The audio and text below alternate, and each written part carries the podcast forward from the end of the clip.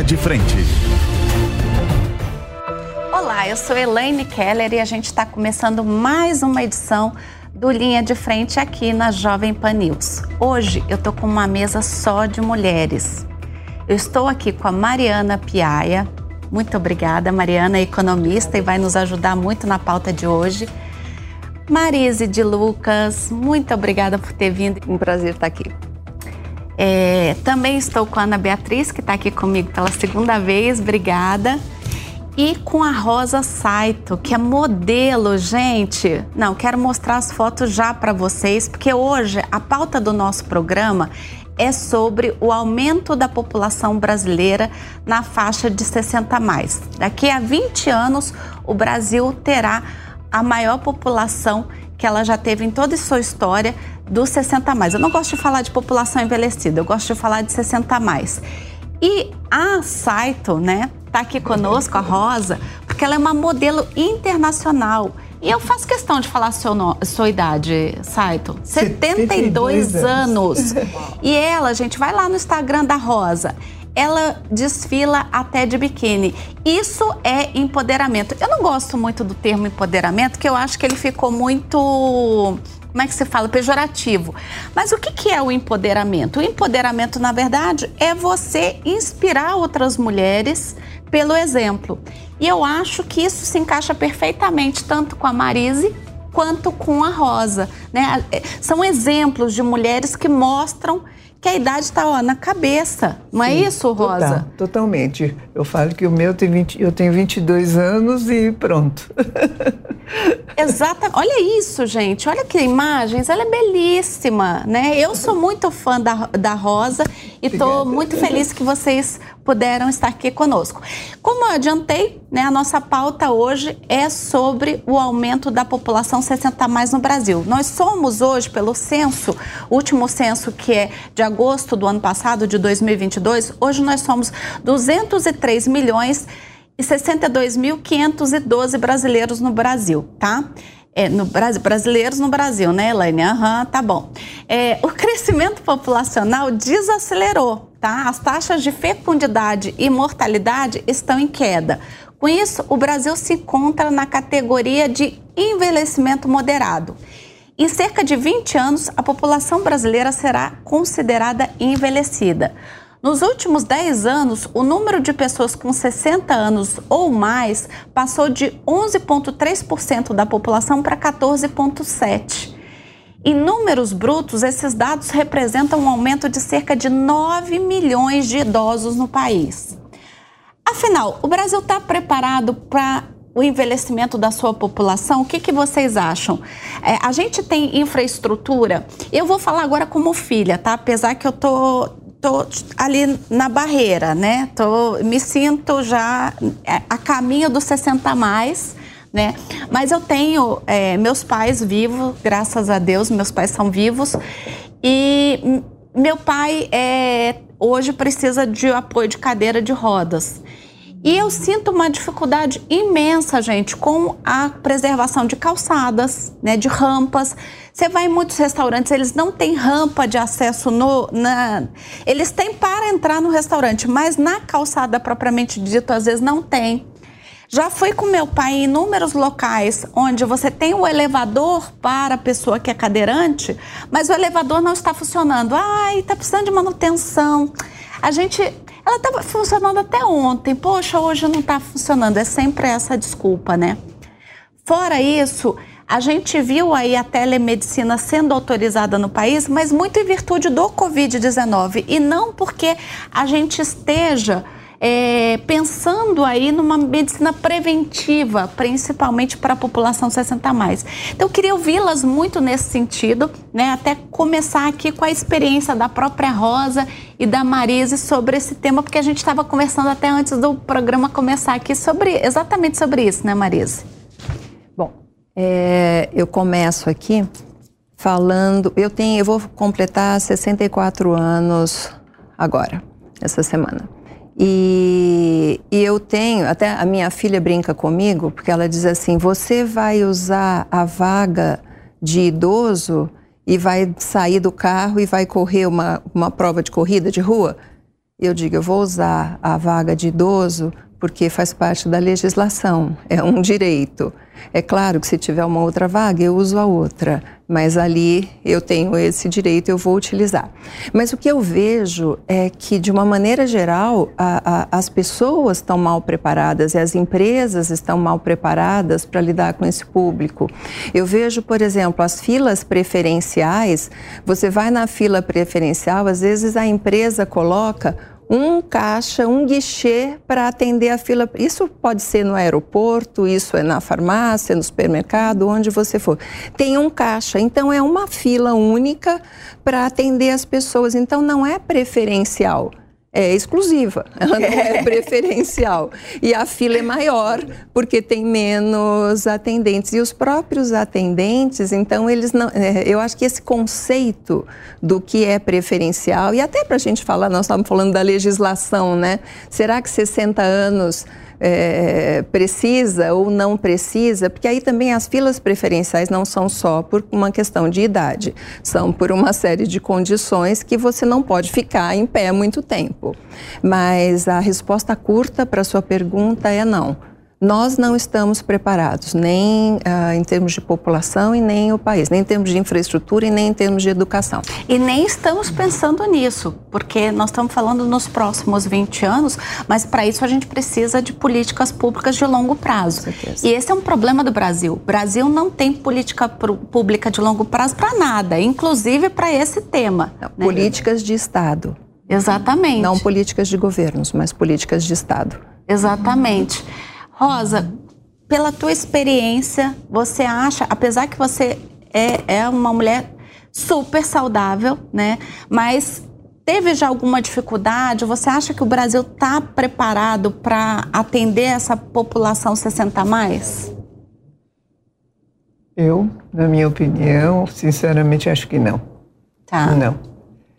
É, pequenas coisas que eu vejo, por exemplo, eu como modelo foi uma coisa assim que eu nunca senti assim uma a, é, estranheza por parte do, da equipe.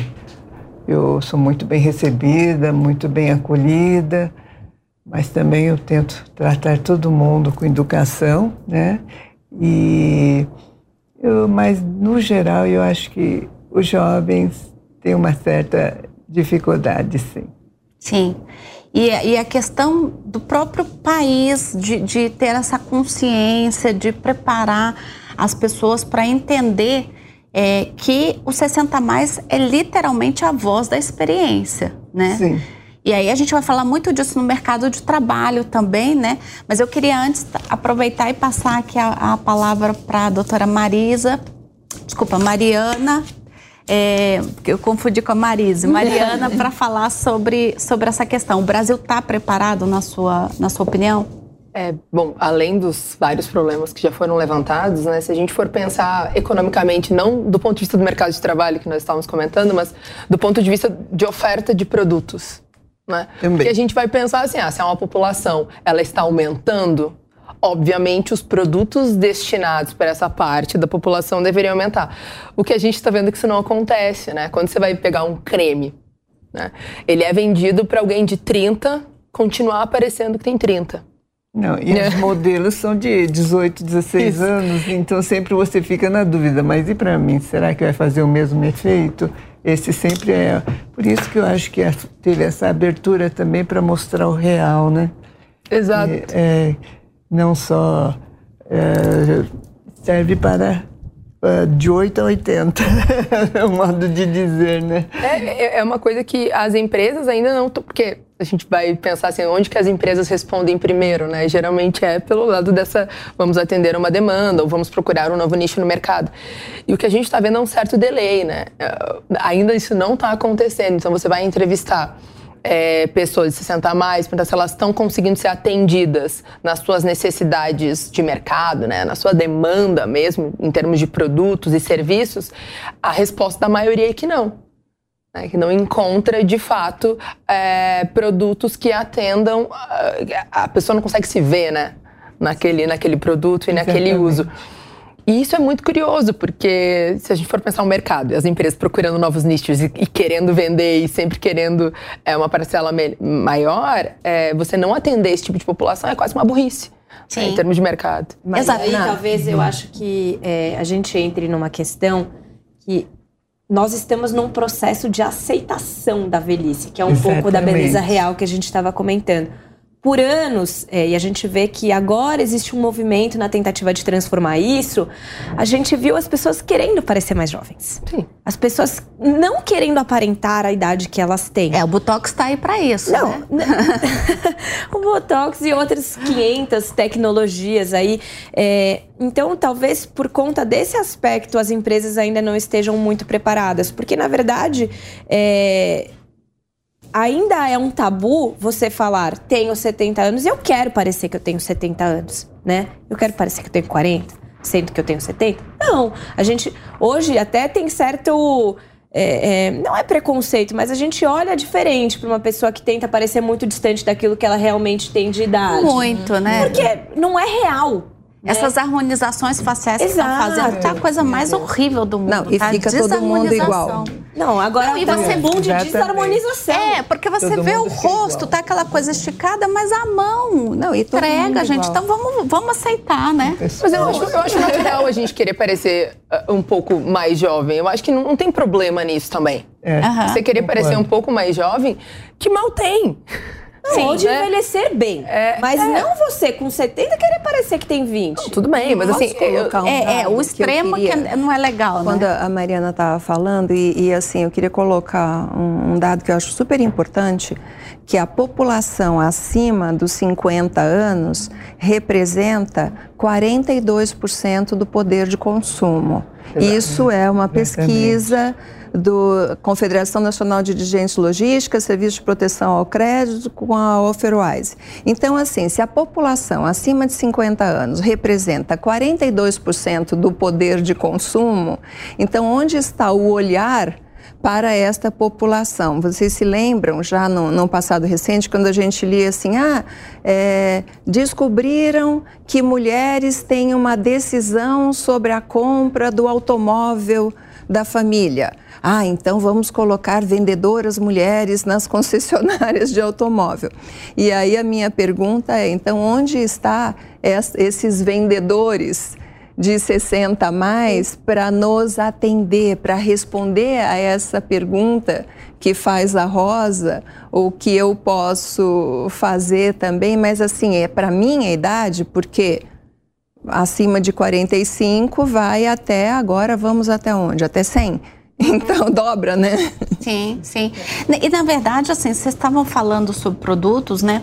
E eu percebo que, por exemplo, para nós mulheres, a indústria é, cosmética, ela está começando a criar. Eu vejo agora até muitas pautas sobre menopausa, é, sobre produtos para mulher que está na menopausa, para questão, porque tem a questão de queda de cabelo, a pele precisa de mais hidratação, é, para terceira idade não vou falar terceira idade, que é péssimo. Eu vou falar 60, 60 mais, mais, que é mais chique.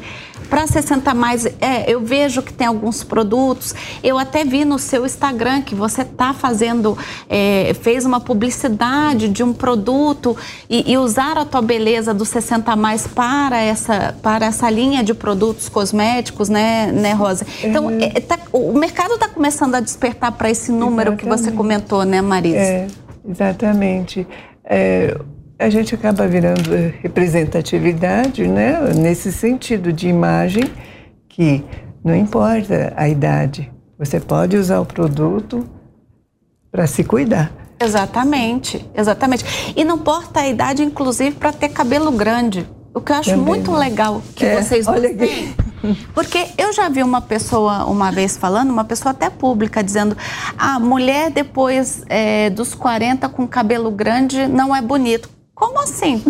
Então aí vocês duas para mostrar que, é, né? Inclusive o que eu acho muito bacana de vocês duas e achei muito bacana trazer para a nossa audiência é que você ainda usa o cabelo grisalho, você gosta de, de cultuar o grisalho. Sim. E ela, o cacheado, que também é uma uhum. coisa que a uhum. gente custou, é um Natural. tabu que a gente é.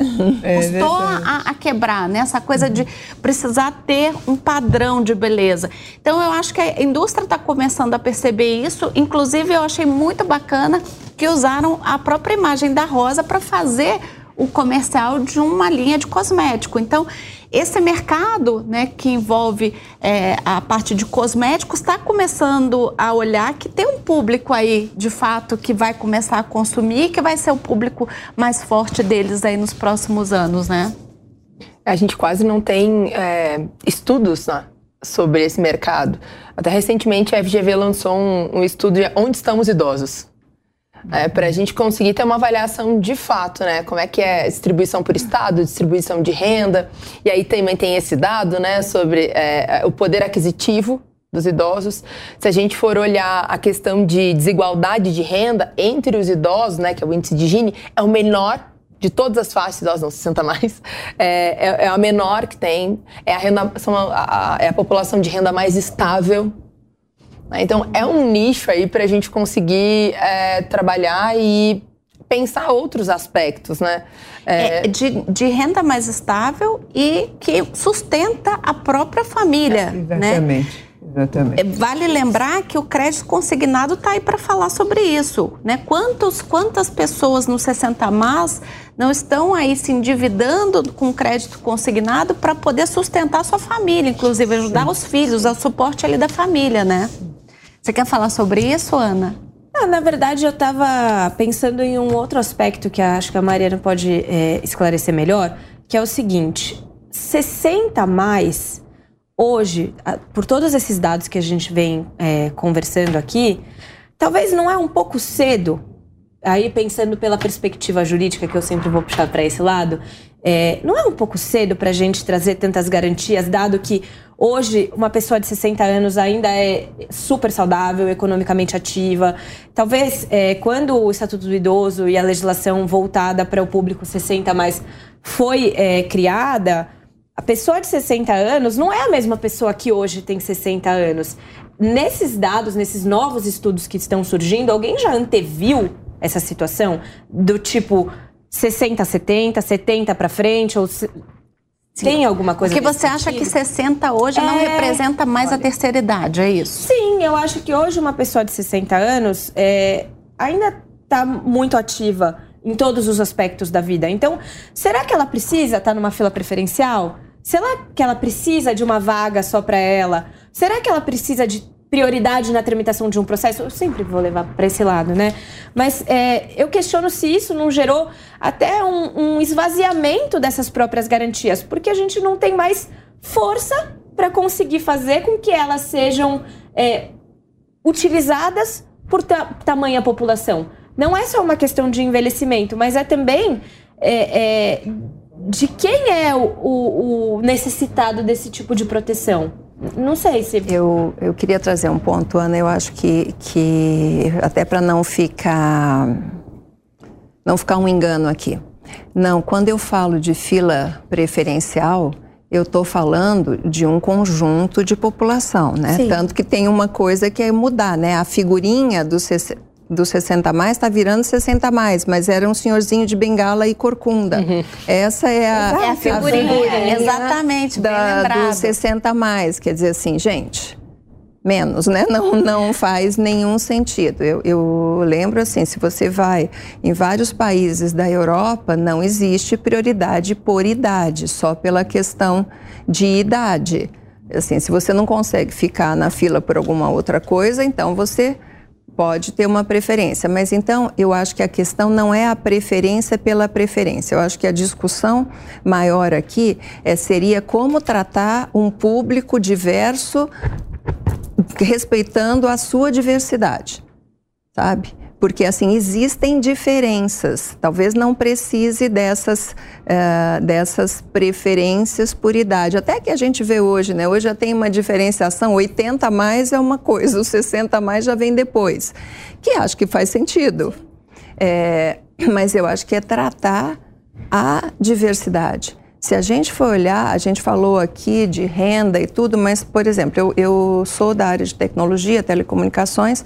Se eu for olhar é, pessoas 60 a mais na área de tecnologia, tem uma, uma pesquisa do ano passado da Brascom que diz que profissionais com mais de 57 anos em, em tecnologia de informação e comunicação representam 1% do total de, de profissionais.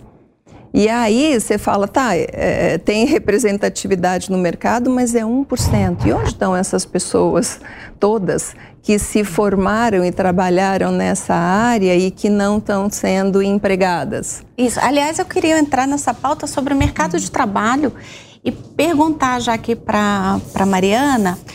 O Brasil está se preparando, porque quando a gente fala que aqui a 20 anos a gente vai ter maior parte da população com 60 a mais, embora a gente esteja falando, e aí eu vou pegar um gancho na fala de vocês sobre essa questão, na tua fala, Ana, de, ah, mas será que 60 anos já é terceira idade? Eu acho que é o seguinte, a partir do momento em que a gente não investe em saúde pública, principalmente medicina preventiva, a gente não tem como fazer essa, hoje eu acho, é, é, cravar que não seja. Eu acho que se a gente começar a ter alguma política pública de medicina preventiva, de qualidade de vida, né, para você ter mais longevidade, aí sim a gente pode até falar, 60 já não é mais uma, uma idade para a gente pautar a terceira idade. Acho que a gente já pode ir lá para os 65, né, pular pelo menos 5 anos. Não sei se nós estamos preparados em termos de é, medicina preventiva, né? Não sei se vocês têm algum dado sobre isso até para falar, Mariana. E aí eu queria, Mariana, na sequência já fazer um gancho. Daqui a 20 anos nós vamos ter uma população 60 a mais é, muito grande. Portanto, a nossa é, população economicamente ativa, digo, no setor produtivo mesmo, é, vai estar tá muito menor. Inclusive os dados já mostram isso. Nós estamos preparados para esse enxugamento da população economicamente ativa, ou seja, para esse afunilamento da pirâmide, é, pirâmide etária no Brasil? Bom, juntando, tentando juntar todas as, Isso, as que eu fiz um blend né? aqui de perguntas, né? É, o que, que a gente espera de qualquer país, né? Que eles tenham uma alta taxa de natalidade, e aí essa taxa de natalidade vai diminuindo, então a população economicamente ativa vai crescendo. A gente juntaria vários recursos. E aí, quando a, a pirâmide etária ela vai invertendo, a gente já teria um excedente aí para a gente conseguir é, suportar, digamos assim, essa, essa população que não está mais economicamente ativa. É, o que a gente sabe do Brasil, né, todo mundo acompanhou a reforma da Previdência, as N discussões, os N cálculos né, que a gente uh, fez. Isso não vai acontecer no Brasil, né? A gente provavelmente vai ter que passar por uma outra reforma da Previdência, porque aqui foi é, não é suficiente, a gente não conseguiu é, trabalhar com coisas, fazer mudanças suficientes, especialmente a questão ali de, por exemplo, aposentadoria rural, que algumas questões não mudaram, que ela é, seria importante para a gente conseguir ter uma sustentabilidade. Então, é, esse é, é um ponto, isso é um problema. Tanto que ao você mudar, né, nos testes né, da Previdência, né, quando você mudava a idade, às vezes minimamente de aposentadoria, você conseguiria, você conseguia ter é, redução de déficits né, ao longo do tempo e tal. E aí, por questões jurídicas que eu não sei responder, tem gente que consegue se aposentar muito antes, né? Usa vários recursos e consegue aí uma, uma aposentadoria. É, mais cedo e que depois mais a gente precoce. pode é, e que aí a gente pode falar depois né, como isso afeta também todas as políticas de distribuição de renda do país porque isso tem um, um efeito porque você considera ou não né? considera no cálculo enfim. Então isso é um problema é, desse ponto de vista. Do ponto de vista de previdência ok é um problema. Mas uma outra coisa que a gente aprendeu que não é necessariamente verdade que os últimos dados mostram é que ah, a pessoa enfim, ela nasce, ela vai aprendendo, aprendendo, aprendendo, forma na faculdade, começa uma crescente de produtividade, chega a um ápice de produtividade, que seria por volta dos 35 anos, e a partir daí a ladeira abaixo de produtividade.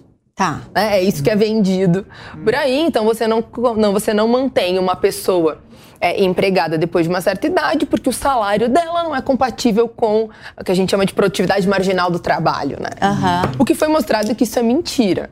É que a gente consegue manter, a partir dos 40 anos, um nível de produtividade relativamente estável. Isso é um estudo na Europa. Né? Existe um órgão na Europa só estudando envelhecimento, porque lá é um problema mais latente do que está Sim. sendo aqui. Então, eles chegaram no cálculo que a, pro- a produtividade do trabalhador não reduz. E aí, ah, pesquisadores do IBRE, da FGV, né, fizeram vários outros estudos. Eu até eu achei super interessante esse estudo Fica à de vontade para compartilhar conosco. tem tudo pra É, de prosa de ótimo. É que eu, eu dou aula de macroeconomia. Ela- ela e a o mercado de trabalho é um ponto Ela e a Marisa estão nos recheando aqui de dados. Isso é ótimo. Mas eles pegaram assim, olha, é, em 2050 a gente vai ter duas pessoas em atividade economicamente ativa para uma 60 a mais. Né, Seria esse o cálculo. E aí, o que, que a gente chegou à conclusão é que se a gente fizesse em idade ativa, então, por ah, idosos, sem considerar a produtividade, a gente teria, então, em 2050, 2 para 1. Né? Seria esse o problema. Mas aí, usando os dados de produtividade do trabalho, ou seja, se a gente colocar né, a, a produtividade por faixa etária e, e esticar, a gente chega que, na verdade, a gente vai estar com aproximadamente 4 para 1. Então, talvez a questão é, da sustentabilidade da Previdência não passe só por essa questão de decidir qual a idade, prejudicar, é, é, criar mais entraves para você conseguir aposentar ou não, é, mas talvez seja realmente a gente pensar na produtividade do trabalho no Brasil, que é baixíssima, que a gente está estagnado né, há um bom tempo. E se a população economicamente ativa está estagnada em produtividade e tem uma linearidade de quem tem 60 a mais, então talvez não seria é, essa questão de você não empregar essas pessoas. Né? E aí a gente entra num outro ponto.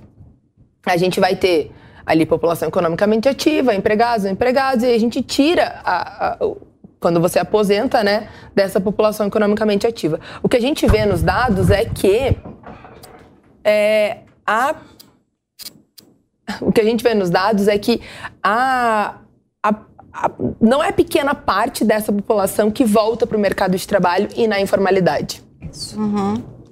Então, a gente tem várias camadas aí que não é simplesmente olhar né, a quantidade de, de pessoas aposentadas e que não vai fechar a conta. É, mas é só fazer um resumo né, do que eu tô falando. A gente tem a camada da produtividade, a gente tem a camada de aposentar ou não mais cedo, a gente tem é, a estabilidade dessa renda, a possibilidade de voltar para o mercado de trabalho, mas aí de uma maneira informal e recebendo menos do que receberia se tivesse formalizado, porque afinal de contas já tem aposentadoria. Então, é, são, são várias camadas para a gente discutir e não só a inversão da pirâmide etária. Mas aí, é, Tá. né? Aí, não, vou só pegar um gancho. Então, assim, é, de tudo isso que você falou, o que a gente está construindo aqui é que cada vez a gente percebe que é mais importante da qualidade de vida para as pessoas, para elas é, chegarem na- nessa faixa dos 60 a mais com uma qualidade de vida capaz de manter aí o, o seu senso criativo, a sua é, a produtividade e mas usar é, essa questão da experiência, a voz da experiência, né, é, para trazer aí é, é, mais ah, qualidade, é otimizar a qualidade e a produtividade do Brasil que é tão baixa mas também passa pelo não preconceito e eu quero falar sobre isso. Mas pode, Não, pode. o que eu ia falar é o seguinte: parece que toda vez que eu venho aqui eu volto pro mesmo ponto, mas é porque é o maior problema do Brasil hoje em dia, que é a educação. Isso. Eu acho que hoje a gente tem uma situação e uma sociedade que se acostumou com a ideia de que a partir da idade X eu posso me aposentar, então eu não estou mais nem aí para nada. Então eu vou trabalhar para ganhar um pouco menos, não importa se o trabalho vai ser informal, porque eu já vou ter a minha aposentadoria. A gente sobrecarrega o governo. Não estou dizendo que a gente não contribua para isso, eu acho que todo mundo tem esse direito, mas a questão é, é, talvez existe um gatilho automático na população que diga que a partir dessa idade é, eu não tenho mais que me preocupar em produzir ou me, me colocar, porque eu já vou ter é, é, esse auxílio, ou porque existe um preconceito tão grande que eu sei que eu não vou conseguir me, rea me recolocar mesmo. adequadamente. E o que falta também, e aí, Maria, você deve saber bem melhor do que eu, é educação financeira. Porque a maioria da população chega na idade de se aposentar, mas não juntou um real. E a gente sabe bem que a aposentadoria, especialmente não, se a gente planos de não, se a gente for colocar, não, se a gente for colocar plano de saúde na conta Isso. de uma pessoa, e eu não tô nem falando das camadas mais baixas da população que provavelmente nem conseguem pagar o plano mais básico, consegue, né? É, mas estou aqui falando de experiência pessoal. Um plano de saúde custa 4, 5 mil reais por mês. E assim, descredenciamento toda hora. É, não é que é um plano de saúde que fala, ó, oh, agora eu não vou ter mais nenhum real de gastos com saúde. Não é isso.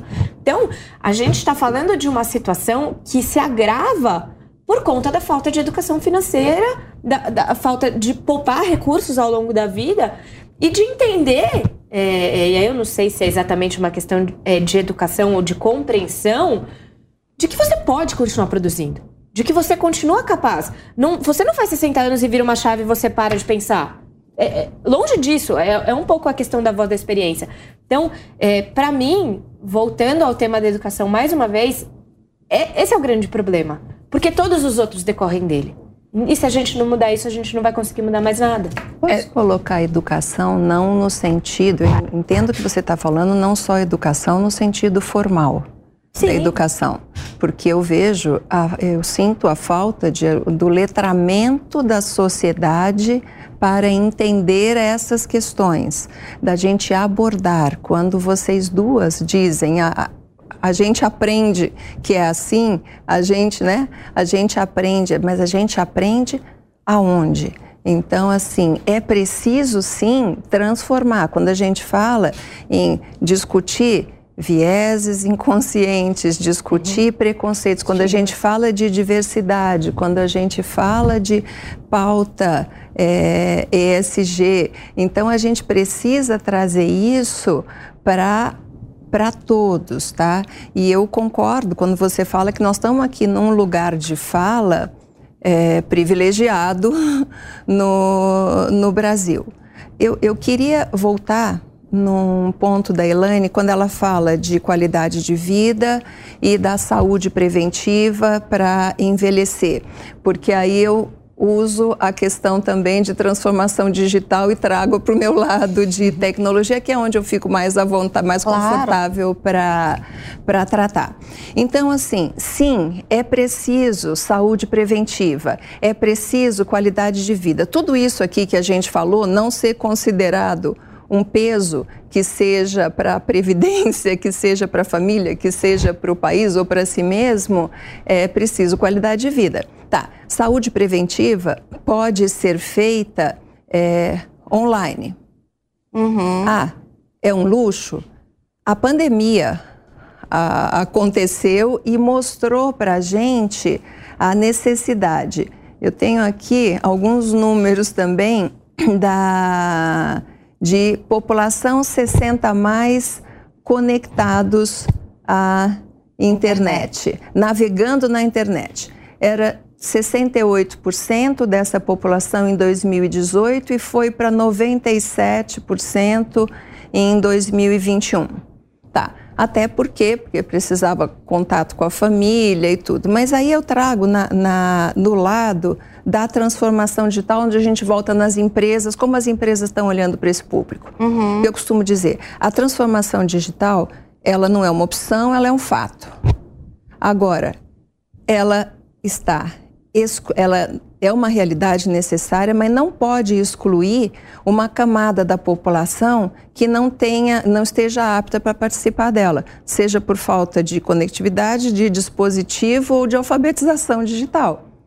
Então, é, é, aquilo que eu falo. Quando a gente diz, falamos aqui de seguradoras, de plano de saúde, instituições financeiras, uma pessoa de 60, 70, 80 mais, ela só tem atendimento por chat, aplicativo ou e-mail. Ela aprendeu É. Ela sabe, então assim, a transformação digital vem, mas e a alfabetização? Você é obrigado, você só consegue ser atendido se, se depois se vocês quiserem eu tenho um, um exemplo até que eu posso citar. Claro. Mas é isso que eu falo. Então assim, quem está fazendo e, e, com a pandemia aconteceu muito isso acaba as empresas presenciais do mundo real e todo o atendimento vira remoto mas assim, eu tenho, eu tenho um pai de 90 anos e uma mãe de 85. Eles querem falar com alguém. Eles vão até o laboratório para agendar um exame. Uhum. Para conversar com a pessoa do laboratório, depois volta e depois vão lá para fazer uhum. o exame. Uhum. Então, é, e a gente tem tecnologia para resolver isso.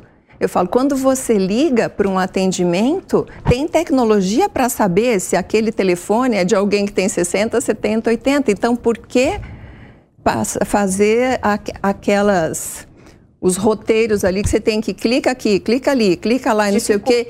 Não, e não consegue sair. Né? Não, se a gente já tem dificuldade, você não consegue sair em nenhuma das opções. O que você uhum. quer fazer não está lá na, na opção.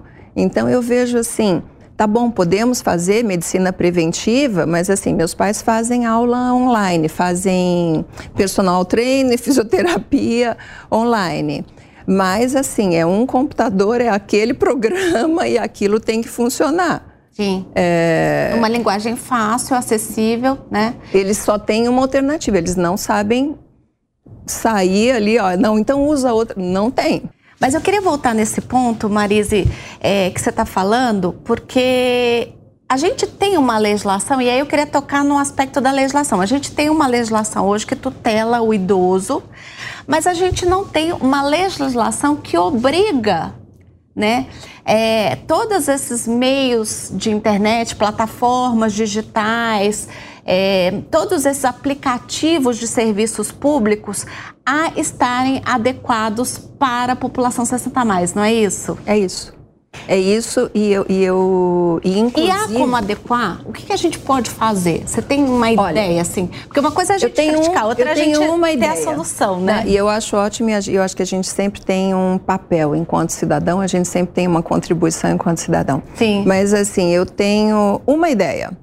É, empresas que produzem conteúdo para essa população empregarem profissionais desta população. Ótimo. Então, assim, se você usa um desenvolvedor de. Existe desenvolvedor de aplicativo 60, mas eu mesma fui programadora de computador em 1980. Então, assim, não faço isso hoje, mas tem gente que faz. Então, se você usa essa população, ela pode se ver e até ajudar a criar um produto mais adequado. A outra coisa, eu acho que tem uma. Mas assim, eu não quero continuar na linha que a gente tenha que obrigar todo mundo a usar uma ferramenta digital. Porque a situação que a, a gente tem vivido hoje é isso, de ser obrigada a não ter outra saída. Saída. E quando tem um atendimento humano, ele muitas vezes não é humanizado. Porque eu digo, não basta falar com uma pessoa se a pessoa estiver apenas seguindo lendo um roteiro, roteiro. Ai, lendo um roteiro e você odeio, e, e repete, assim, ela não te ouve. Eu me lembro, meu pai com Covid na cama, minha mãe ali toda atrapalhada, eu ligando para o atendimento, olha, ela precisa fazer isso, mas eu tenho que falar com ela. Ela não está em condições de fazer a ligação. Eu só posso falar com o titular. gente, é assim, ah, é, assim, para piorar a situação, ainda falei, gente, meu irmão faleceu de Covid, meu pai está com Covid lá no quarto e eu estou aqui com a minha mãe precisando fazer isso. Eu só posso falar com o titular ela com 84 anos. Então, assim, adianta ter um atendimento humano, não, não humanizado. Dá vontade de entrar dentro do telefone e esganar quem está falando aí com a gente. Aí você fala, a pessoa aí volta na questão. Aí tem a questão de educação, aí tem a questão das empresas que não não estão se preparando. Então, assim, como é que a gente prepara para fazer atendimento humanizado, considerando as necessidades de quem seja? Ali. Mas aí, é, eu vou até antecipar um pouco do que a gente vai falar no Linha de Fato. Existe uma questão que é a seguinte: não existe qualquer tipo de punição, né? né? É, então, assim, eu vou oferecer um atendimento que não é humanizado. Eu vou oferecer um atendimento péssimo. 90% das pessoas que me ligam desligam na minha cara porque eu não consigo responder absolutamente nada do que elas me perguntam. Não existe uma fiscalização a respeito disso. Não existe algum órgão que vai dizer assim: você precisa se adequar. Porque não existe uma regulamentação, é. né? E aí, é, voltando um pouquinho, existe um estatuto do idoso. Existem uma série de garantias que são dadas a essa população. Mas, como sempre no Brasil, essas garantias são completamente abstratas e genéricas e a gente não tem mecanismos de colocar esse tipo de garantia na prática. Uhum. Então, olha, dignidade da pessoa humana é a frase mais linda que a gente vê na Constituição. Uhum. Onde está? Como faz? Uhum. Como eu consigo? Onde é que está o manual de Cadê? procedimento de implementação? Na minha visão, talvez eu seja um pouco extrema, é, você ter que digitar 72 teclas antes de conseguir chegar a falar com uma pessoa no telefone, isso, isso. vai contra a dignidade da pessoa Sim. humana. Uhum. Especialmente porque eu tô falando, é assim, eu fico irritada, mas eu chego lá. Meus pais não chegam. E eles Sim. são novos. Não, Meu avô, eu vou te de forma alguma. Mais uma coisa. É, se chega, assim, ligação, 40 minutos para ser atendida por uma instituição financeira, minha mãe precisava cancelar o cartão de crédito que sumiu, não sabe onde está. 40 minutos para ser atendida e eu disse, olha, eu estou aqui ao lado da minha mãe, ela tem 85 anos, tem problema de audição, é, eu preciso cancelar. Eu só posso falar com o titular da conta. É, isso é. Aí eu digo assim, tá, eu vou passar o telefone para ela. Não, precisa ligar hum. novamente porque agora eu já falei com você. Ah, desliga a ligação. Você tá brincando. Sim. É para piada. Aí, 25 Aí eu disse para a mamãe: você precisa dar conta de conversar com essa pessoa. Mais 25 minutos, a pessoa atendeu, a mamãe falou, respondeu as perguntas de segurança. de segurança todas, e eu ali do lado, vendo se estava viva a voz, tá, respondeu. Aí ela falou: preciso cancelar o cartão.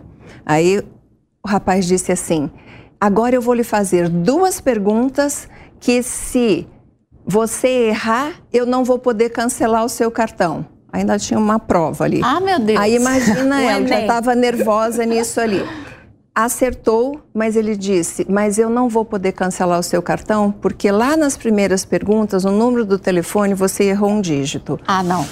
E aí, ela teve que ir presencialmente na agência. Então, assim, isso é tratar com dignidade. Tinha um atendente. É, ah, quando eu falo que tem tecnologia, você coloca o seu telefone lá no cadastro do banco. Então, quando você liga para o banco, a tecnologia sabe que você é você e sabe que aquele telefone é de alguém que tem 85 anos, ou sabe. Então, assim, tinha um atendente, mas olha o que acontece com o, o atendente, como que o atendente trata. Então, eu vejo que é, é, é, é um pouco de tudo aquilo que a gente falou aqui. É tecnologia, é educação, é preparação, é punição. Eu tava no, eu falei essa, eu coloquei esse mesmo exemplo numa mesa de discussão onde tinha representantes do, do PROCON, do, da Secretaria Nacional do Consumidor, da Anatel e tudo. E eu perguntei, quando, para quem que a gente reclama? Para quem que a gente se queixa? Eu não obtive resposta. Uhum. Não existe. E o, o, o, representante do PROCON até disse assim: não, no PROCON a gente tem conseguido resolver, a gente recebe muito bem e tudo. O idoso vai sair de casa e vai lá? Exatamente. Não, e é. nem isso. Você vai fazer uma reclamação no PROCON. E o que vai acontecer depois disso? Sim. Porque a sua mãe teve que ir até a agência de qualquer jeito. Uhum. Ela não ia ficar com o cartão desbloqueado até ela fazer uma perdeu, ela precisava. É. E aí, ela que... precisava do cartão.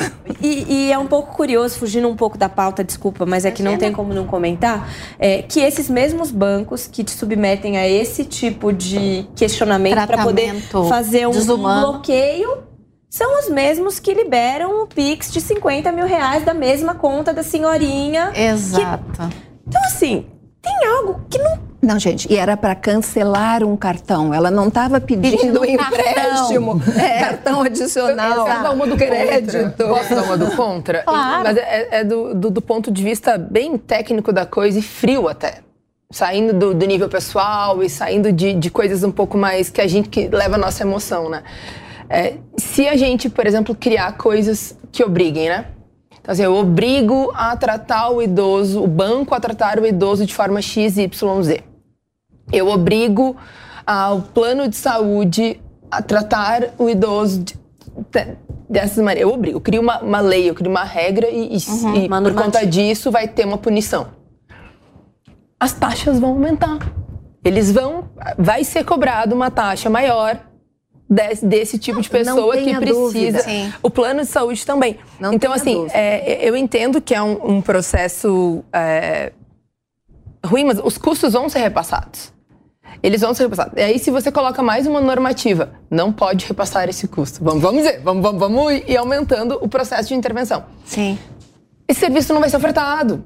Então, aí a gente vai para um ponto que é tradicional do mercado brasileiro. Falta concorrência. Sim, sim. É. Falta um processo concorrencial. E aí, Aí a gente vai em outras questões. Muito da falta de concorrência vem de normativa. Ou então, seja, assim, é doido. A gente isso. entende que os problemas do Brasil são estruturais, né? Sim. Mas eu queria aproveitar a última parte aqui do primeiro bloco para a gente falar sobre o etarismo, né? E queria até ouvir muito a Rosa nesse aspecto. Conforme o relatório mundial do idadismo da Organização Mundial da Saúde, o etarismo se refere ao estereótipo que, for, que se forma quando pensamos um preconceito uh, contra as pessoas da, da terceira idade, 60 mais. Eu não queria falar terceira idade, né? Então, é a forma como nos sentimos é, discriminados, é, a forma como as pessoas se direcionam até a gente, como elas agem, né? Só por conta da idade que a gente tem. Então, isso seria aí, segundo a Organização Mundial da Saúde, é isso, né? A Organização Mundial da Saúde, isso seria então o etarismo, que é esse preconceito em relação a, a, a idade, ou seja, aquela discriminação só porque você passou dos 60 a mais. É, Rosa, você estava quase contando para a gente no início que você trata as pessoas com educação, que você percebe que também é bem tratada, mas você já teve algum tipo de discriminação. E aí eu vou até mais longe. A Rosa, ela sai um pouco da curva porque ela é uma usuária mesmo de mídia social, o que, é, o que é, não é muito comum, né? Muito frequente é, no 60 a mais. Você usa inclusive para divulgar o seu trabalho. Você já teve algum discurso de ódio contra você? Alguém, alguém usando essa questão do etarismo de ah, é, é, é ridículo, você não deveria usar biquíni, qualquer coisa nesse sentido? Você já sofreu esse tipo de, de preconceito? Quanto a isso, eu vejo, eu faço questão de, por exemplo, quando eu posto, ver uh, as pessoas que comentam, né? Isso não é nem no Brasil.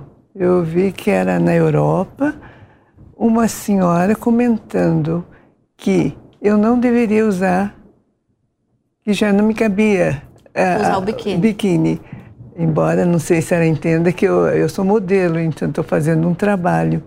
E que não é ela que está usando. Não, mas ainda, é, ainda assim, vai só foto de biquíni. Desculpa, você pode usar o biquíni independente de ser modelo ou não. Para! Exatamente, mas ela, ela comentou que, é, que ela não gostou pelo fato de eu estar usando biquíni, que já, né?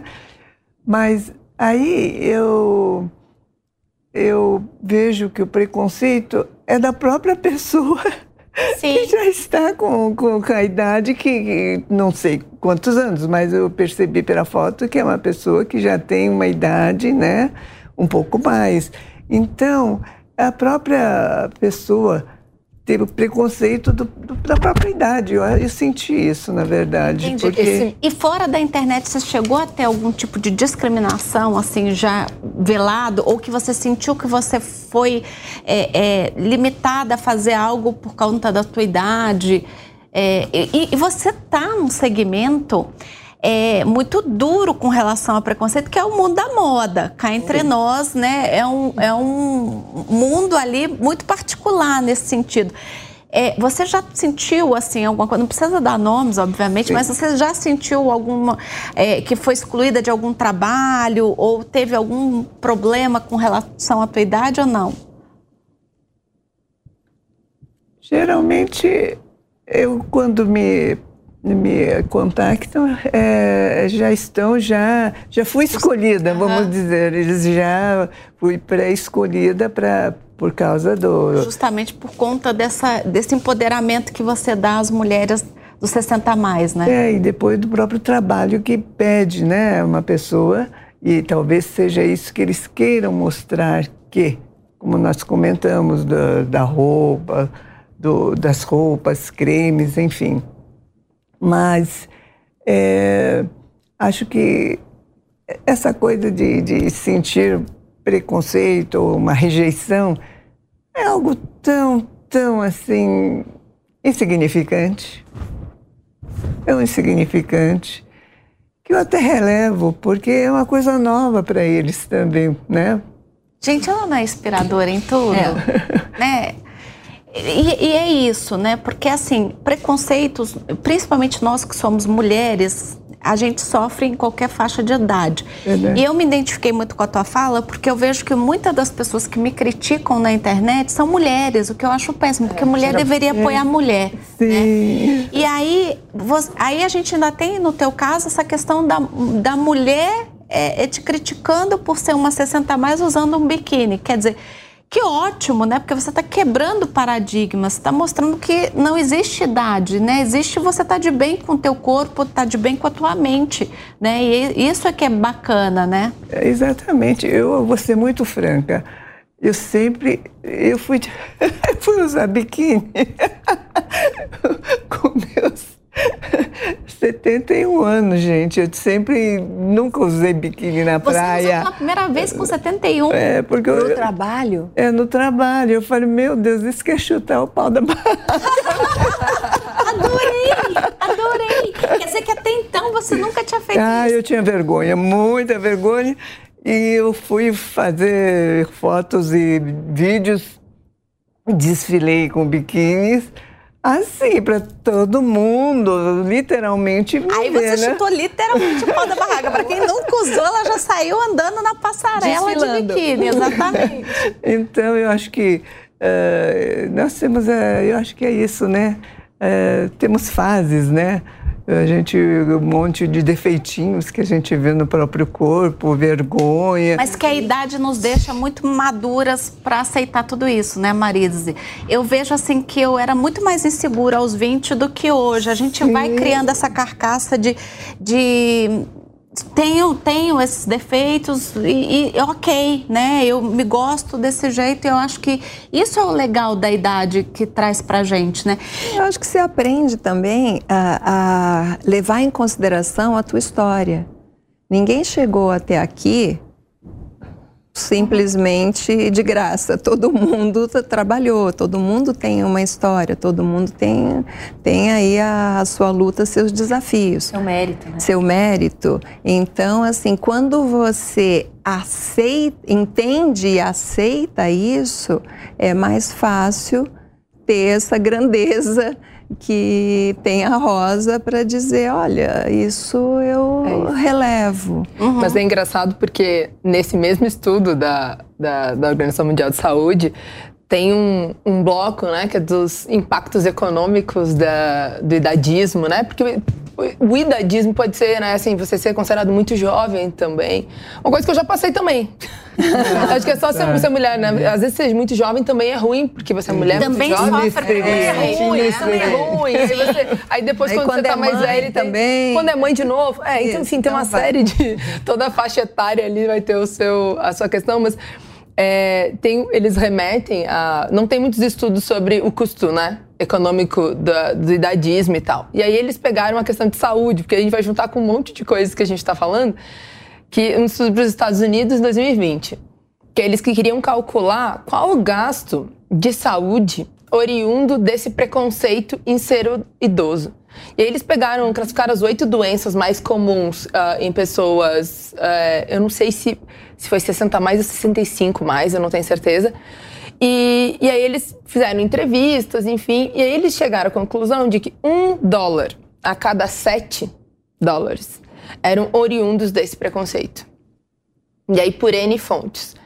Só que aí eles foram desmembrar o porquê, né? Que tipo? Eles chegaram que mais de 70% era de preconceito da, da própria pessoa que é. estava na faixa. Auto Exatamente, na própria é, faixa. É, o, pre, o seu preconceito é o auto né? preconceito. E aí a vergonha, né? E, e, uma série de, de outros padrões. Então, era o preconceito do próprio grupo, digamos assim, dos similares, que geravam esse custo. Uhum. E é muito doido quando você é. identifica isso, porque você estava falando, eu falei, nossa, isso é mostrado até nos dados. E realmente, nos dados, a gente uhum. consegue ver isso, que isso causa um, um custo.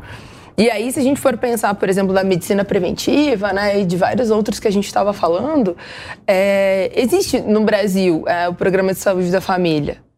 Né? E dentro do programa de saúde da família, né, você teria os postos de saúde, e esses postos de saúde deveriam ser focados não em alta complexidade, né? Mas tem ali o dentista, o enfermeiro, o técnico de enfermagem, o médico, que fica ali o dia inteiro, e ali você faz o acompanhamento. Aí você tem os grupos, né? Grupo dos hipertensos, grupo dos diabéticos, grupo uh, das gestantes, que você consegue fazer um monitoramento uh, preventivo disso. Isso está no SUS. E, e, isso é um programa que. Eu sou do interior do Rio Grande do Sul, né? Eu sou muito do interior. E eu vejo funcionar em cidades do interior. Sim. E aí você tem, é, por exemplo, as assistentes de saúde, né, que vão nas casas e que daí cortam esse caminho. Então, de fato, né, quando você tem uma acessibilidade, né, e aí você não vai usar a telemedicina, você não vai, é, você tem esse acompanhamento de grupo. Então, de fato, esse acompanhamento de grupo, ele não é só uma questão de vamos ser bonzinhos com os idosos, mas dá mais custa menos hum. custa muito menos economicamente porque... vale muito a pena. É isso. É o que você falou em vez de investir na bom isso eu, eu trabalhei em tecnologia trabalhei em área de saúde também. Então é isso investir em prevenção inclusive para as instituições eu trabalhei em grupo de hospitais e tudo é, reduz custo depois, uhum. porque é muito caro tratar a doença. Uhum. Então, tratar é, a saúde a maior é mais barato. De afastamento do mercado de trabalho não é por acidente de trabalho, são por uhum. doenças crônicas. Exato. Então, a gente começa a tratar esse tipo de coisa. Então, o preventivo, né, ele vem é, muito nisso, assim. Ele é importante nesse sentido. É, eu acho que tudo deveria ser preventivo, né? Independente disso, só nesse sentido, eu acho que tudo, né? Mas aí, de é. novo, a gente volta para a questão da educação educação. Sim, é. Sim, e a pessoa. Um conceito institucional, né? Não, e não é só educação, ele é social também, porque você está comentando que nas cidades do interior existe esse tratamento, mas a gente sabe que nos grandes polos a coisa não funciona não, dessa forma. Então, muitas vezes, o que a gente vê são pessoas que deixam para ir no médico no último segundo. Tipo não, assim. Só conseguem ir no médico não, no último não, segundo. E muitas porque vezes já, já tá no limite da Perder situação. o dia de serviço. É, é, N fatores, né? Seja porque uhum. demora muito no posto, porque sabe que não vai ter um atendimento talvez como você gostaria que especialista fosse. que demora muito. Não, e depois às vezes você espera dois meses, três Exato, meses, depois que marca você até esqueceu. E, e esse Exato, está tão longe que você esquece, O seu né? empregador não necessariamente vai falar, vá fazer a prevenção. Sim. Talvez até uma das, das soluções aí que Isso a gente nas colocou. Empresas, né? Exato. É burro pra Colocar um dia por um X período que o funcionário tem que ir fazer um check-up ou um exame de rotina. Olha, eu trabalhei consulta. em empresa que tinha equipes que vinham fazer ginástica. Sim. Passavam alguns é dias da semana nos departamentos e fazia gina, hum, ginástica laboral, Sim, acho que era mas isso. Uma que... Nossa, perfeito. E se movimentar, se movimentar é, é muito multinacional. E se movimentar é muito importante para a saúde mental e física, é. né? E assim, eu vou fechar aqui o primeiro bloco e eu acho que fica aqui de mensagem final de todas nós, né? Que o Brasil precisa sim se estruturar, precisa se planejar para o crescimento dessa população 60 mais que além de ser aquela velha figura que a gente tem das nossas avós, né, que faziam bolos pra gente, né, era uma delícia ir na casa de avó, né, essas avós continuam, mas continuam agora com mais longevidade, com mais disposição, podendo ser criativas, podendo quebrar tabus, como é o caso da Rosa que está aqui com a gente hoje e a Marise né? Então, vamos nos preparar para é, envelhecer saudáveis e continuar trabalhando, sendo criativos e sendo produtivos, acima de tudo, para o nosso Brasil. Linha de frente. Pois é, então é Natal, dezembro, chegou finalmente. E segundo a previsão da Confederação Nacional de Comércio de Bens, Serviços e Turismo, a oferta de vagas de empregos temporários em 2023, na principal data comemorativa do varejo, que é o Natal, terá a maior alta dos últimos 10 anos. A associação espera que a oferta tenha alta de 5,6% nas vendas em comparação ao ano passado totalizando 108,5 mil novos trabalhos temporários, que é a maior oferta do período, gente. Vão ser abertas 115,5 115 mil novas vagas neste período. Que legal, né? Maior alta em 10 anos. Afinal de contas, a gente passou pela Covid, né, gente?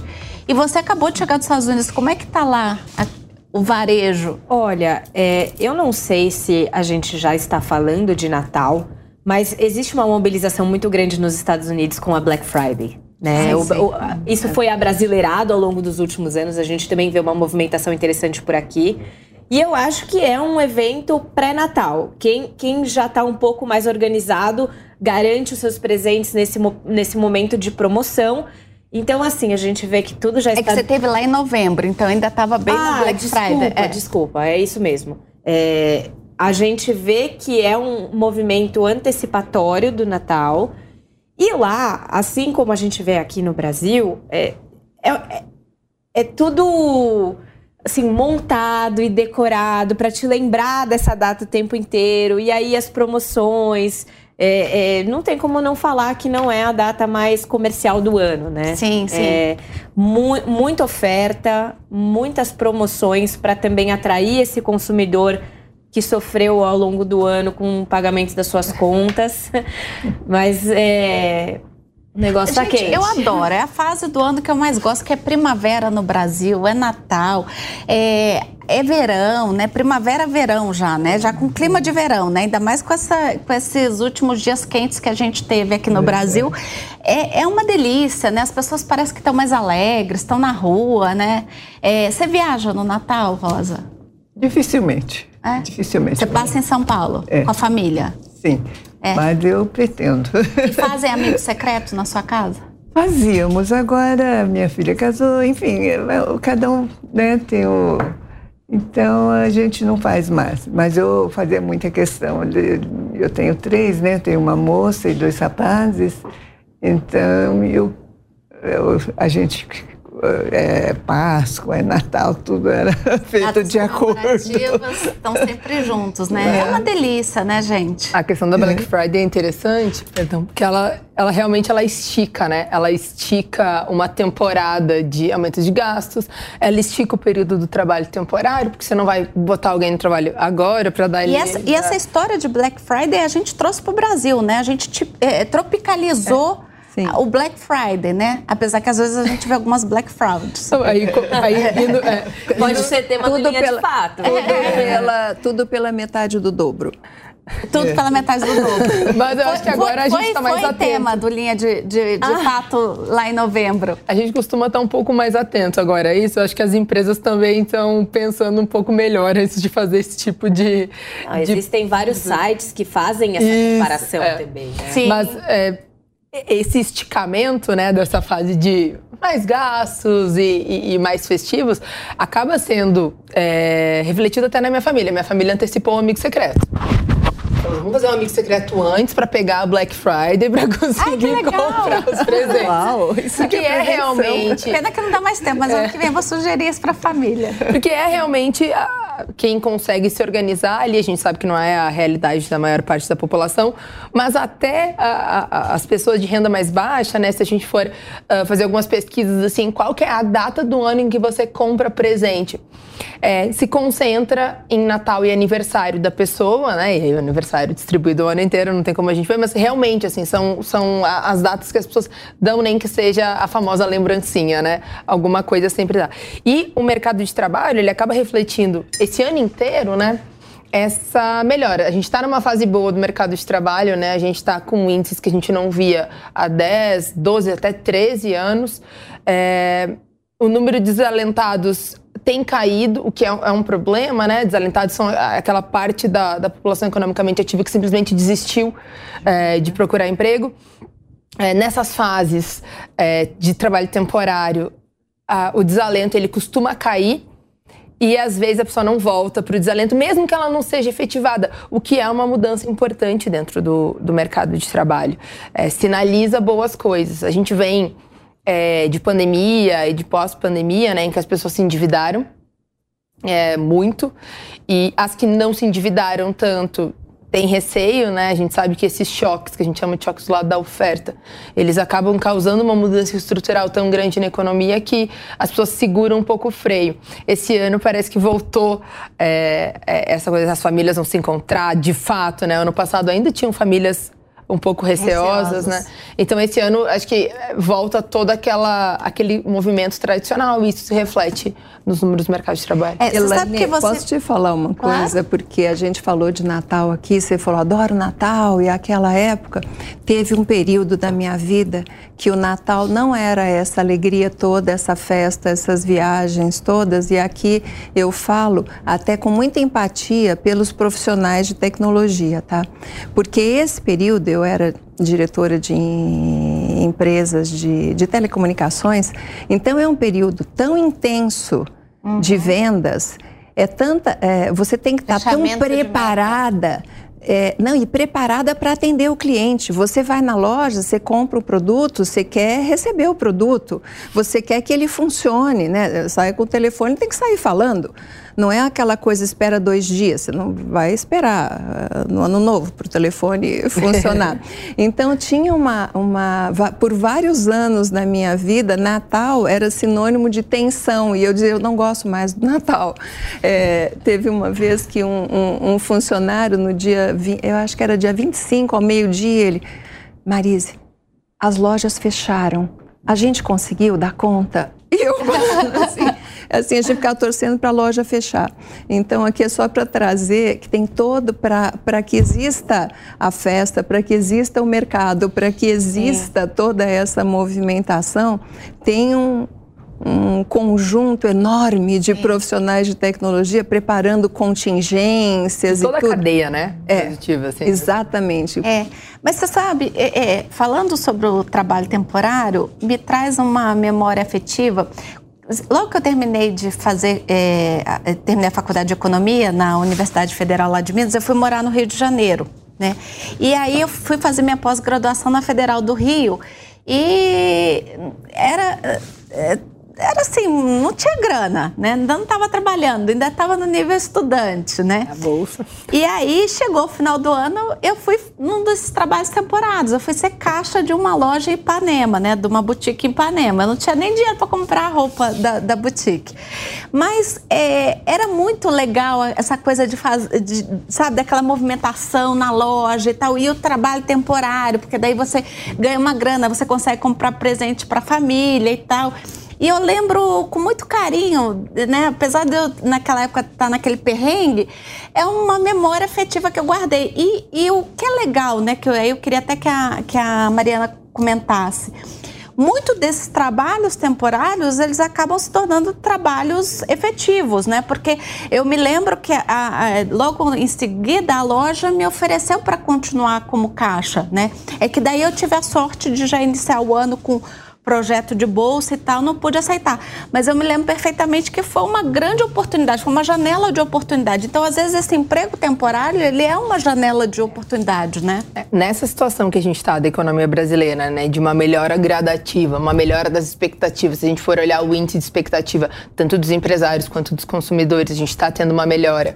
É, tendência de queda da taxa de juros, e uma série de, de, de outras é, é sensações, né, expectativas, muito provavelmente, é, é, muito provavelmente, não digo, mas é mais provável do que era ano passado, do que foi no outro ano, que esses trabalhos temporários eles acabem é, virando efetivos. Queria, Marisa, aproveitar um pouquinho do teu trabalho de coaching, né, de, de da função que você tem de ajudar as pessoas como coach, que mensagem a gente pode passar para a nossa audiência que vai é, ter aí a oportunidade de um emprego temporário, né?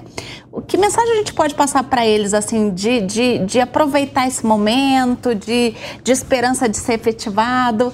É, vamos falar um pouquinho agora para a nossa audiência que vai entrar nessa vaga temporária. Aproveite. Aproveite muito, aprenda, aprenda e aprenda tudo. Se você vai ser caixa de loja, aprenda como funciona a loja. Ah, como é que eles compram, como é que guarda, como é que atende o cliente, como é que organiza quem que vai atender cada cliente. Você sabe que a, minha filha uma época distribuía revista no shopping, estudante de jornalismo e fala, pai, ah, vou distribuir revista no shopping. Beleza, vai lá distribuir a revista, mas veja veja como é que eles é, é, organizam o trabalho de vocês, como é que recebe as revistas, quem decide qual é a revista. Então, assim, aprenda, aprenda, cria, crie relacionamentos, você vai conhecer pessoas. E não é adicionar todo mundo só em rede social, não, tá? Não é disso que a gente está falando. É assim, conheça as pessoas, porque são essas pessoas que te viram ali aprendendo e viram esse interesse que depois vão te chamar para uma vaga efetiva. Aposta que acerta. Exatamente. Não, eu acho que toda oportunidade é um desafio, é uma é um momento para a gente agregar alguma coisa para nossa vida, né? Não teve uma coisa que eu tenha feito que não tenha de alguma forma agregado alguma é, novidade, algum conhecimento para mim. Até o fato de eu ter sido caixa. E eu adorei. E é legal porque você aprende a essa coisa da comunicação, né? De, de, de, de, se comunicar com todo mundo, de saber que tem dias que você não vai estar tá legal, mas você tem que sorrir, né? Porque quem está no varejo é isso. Você tem que estar tá feliz. Ainda mais você está fazendo uma venda de Natal, né? Então você tem que estar tá feliz, né? Não dá para você estar tá ali baixo astral. Então às vezes você não tá, porque às vezes você brigou com o namorado, às vezes você tá sem grana, tá devendo, tá mas indisposta. mas você tem que aprender que faz parte ali do trabalho, que você tem que receber todo mundo bem, mesmo aquela pessoa às vezes mais chata, né? Porque, por exemplo, eu, eu falo até da minha experiência. Eu não tinha onde cair morta. E tinha, como era uma boutique em Ipanema, tinha muita madame que ia lá e, e trata a gente como se a gente fosse um poste. Né? Mas mesmo assim, eu, eu não levava aquilo pro pessoal, enfim, tentava Tô aqui também fazendo papel de coach, né? Eu tentava tirar o meu ali, fazer proveito daquela situação e pronto. Mas isso tudo é experiência, né? Experiência que a gente tá falando aqui dos 60 mais, né? Exatamente. Né, Rosa? Exatamente. De chegar na nossa idade e falar o que, que é isso, perto de tudo que eu já vivi, passei, tanto pão que eu já tive para amassar, não é isso? Exatamente. muito, muito. E te dá uma base, eu falo que as tempestades me ensinaram mais do que a bonança. a bonança, porque é onde você sedimenta os seus sentimentos, a, a ponderar muitas coisas, se pôr no lugar das pessoas. E, enfim, você chega, no meu caso, é, você chega no momento que, se eu estou tendo esta oportunidade, eu me entrego. Uhum. Cada trabalho é único e eu dou o melhor de mim na medida do possível. E sempre no final do trabalho eu digo mesmo que eu espero que eu tenha é, que eu tenha feito um trabalho à altura do que eles esperavam de mim, porque é, essa é pelo menos a minha intenção em todos Sim. os trabalhos. Sem dúvida. é isso. Então você que vai ter aí a oportunidade de entrar numa vaga temporária, né? Aproveite a voz da experiência, né? De Marise e de Rosa Saito, tá vendo? Aproveite para tirar proveito des, deste momento único.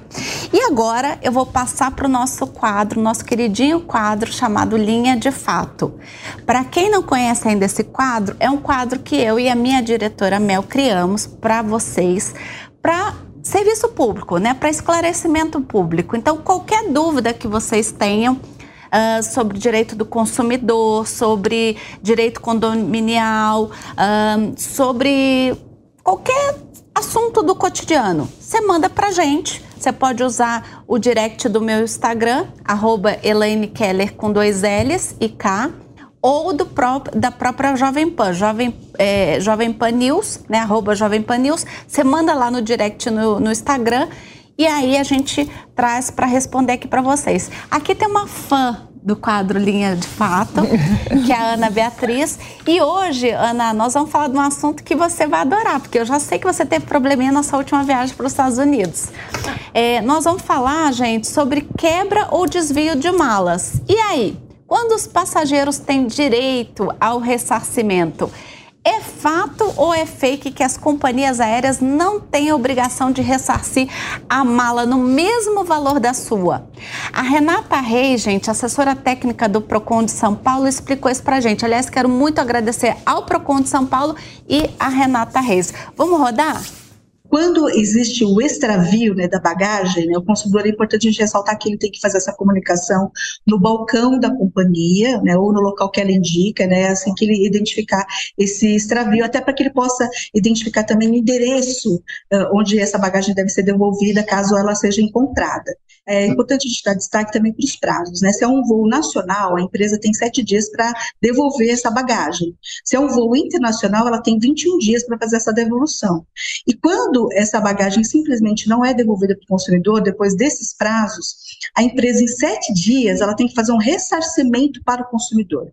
E a resolução da ANAC, ela até prevê né, um, um valor inicial de ressarcimento. Qual seria esse valor? Eles chamam de direito especial de saque, né, que é, um, é uma moeda, né, uma uma, eh, digamos, um padrão monetário né, do Fundo Internacional, uh, onde cada 10, né, que a gente nomeia dessa forma, né, a abreviação, é, corresponde hoje né, a R$ 6,41.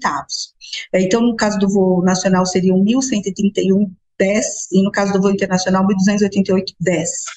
É, e também para os gastos que o consumidor vai ter nesse período, se ele estiver fora da residência dele, fora do domicílio, gastos emergenciais. Então, é importante o consumidor que estiver nessa situação guardar os comprovantes, que depois da apresentação desses comprovantes também, desse gasto que ele vai ter nesse período emergencial, mesmo que seja no prazo de 7 para voo nacional ou de 21 para voo internacional, é, é, a empresa vai ter que ressarci-lo com a apresentação das notas em 21 dias. Agora, quando a, a bagagem é avariada, danificada, o, o, o, fornecedor, né, a companhia aérea, ela tem que é, reparar esse dano ou substituir a bagagem por uma equivalente. Então, se é realmente uma, uma mala de última geração, uma das, das mais caras do mercado, o consumidor apresenta a evidência de que ele tinha aquele produto, ele tem, é, a companhia aérea tem que ressarcir para que ele volte, na verdade, a indenização é, em direito é você voltar à situação anterior, né? Então, para que ele tenha a regularização desse dano, né, e tenha o restabelecimento aí do seu patrimônio. E o furto, que é o mais grave, aí é importante o consumidor também fazer o comunicado na, na companhia aérea, mas também não deixar de fazer no boletim de ocorrência, né, tendo em vista o aspecto criminal da questão. Pois é, e a Ana, né, advogada, especialista em direito do consumidor, também teve um problema aí na sua última viagem em novembro, né? A gente até tem imagem aí da mala do esposo da, da Ana. Né? Conta esse perrengue chique aí seu, Ana. Não, gente, é, eu brinco que de tanto eu ter problemas com malas, eu faço isso no meu escritório, porque não é, é não é não é difícil de acontecer alguma coisa, né? Infelizmente, eu acho que. O que aconteceu aí na mala do não, seu esposo? Vamos lá. O nosso voo ele atrasou muito. Então, quando a gente chegou para embarcar no voo internacional, fizeram a gente despachar a nossa mala de mão. Essa é a nossa mala de mão. Então, aquela que vai todas as coisas que são. E aí, lembrando para a audiência que sempre que você tem algo que é um pouco mais caro, que, que seja um pouco mais precioso para você, é legal você levar na sua mala de mão junto com você, porque aí você não corre riscos adicionais com o despacho da bagagem. Mas de qualquer forma, porque a gente chegou muito atrasado para embarcar, nós fomos proibidos de levar as nossas malas de mão na aeronave, nós tivemos que despachá-la. Vejam que beleza que fizeram com a mala do meu marido. Rasgaram a mala. Rasgaram a mala, rasgaram a mala. Por sorte, ele tinha o computador do trabalho dele, que nós fomos viajar aí a trabalho, é, e ele tirou o computador antes da gente embarcar. Ela levou o computador na mão conosco na aeronave. Se não, esse, o computador estava aí dentro. Provavelmente não teria mais computador. Né? E a gente leva na mala de mão justamente para esse tipo de coisa não acontecer. Eu vou aproveitar o seu gancho, já contei a minha história particular, mas é, complementando um pouco o que a Renata falou sobre a questão de indenização. Primeiro lugar, se você teve a sua bagagem extraviada, você deve, como ela mencionou, ir ao balcão da companhia. Eles vão te dar o que eles chamam de RIB, Relatório de Regularidade de Bagagem. Esse é o documento oficial que comprova que você saiu do aeroporto sem a sua mala e que você vai utilizar aí nas ligações com a companhia aérea para rastreá-la, etc. Existe um limite indenizatório, como ela falou, que é calculado por esse DES, que é o, o uma unidade. É, unidade especial de, uni, unidade especial de saque. Isso.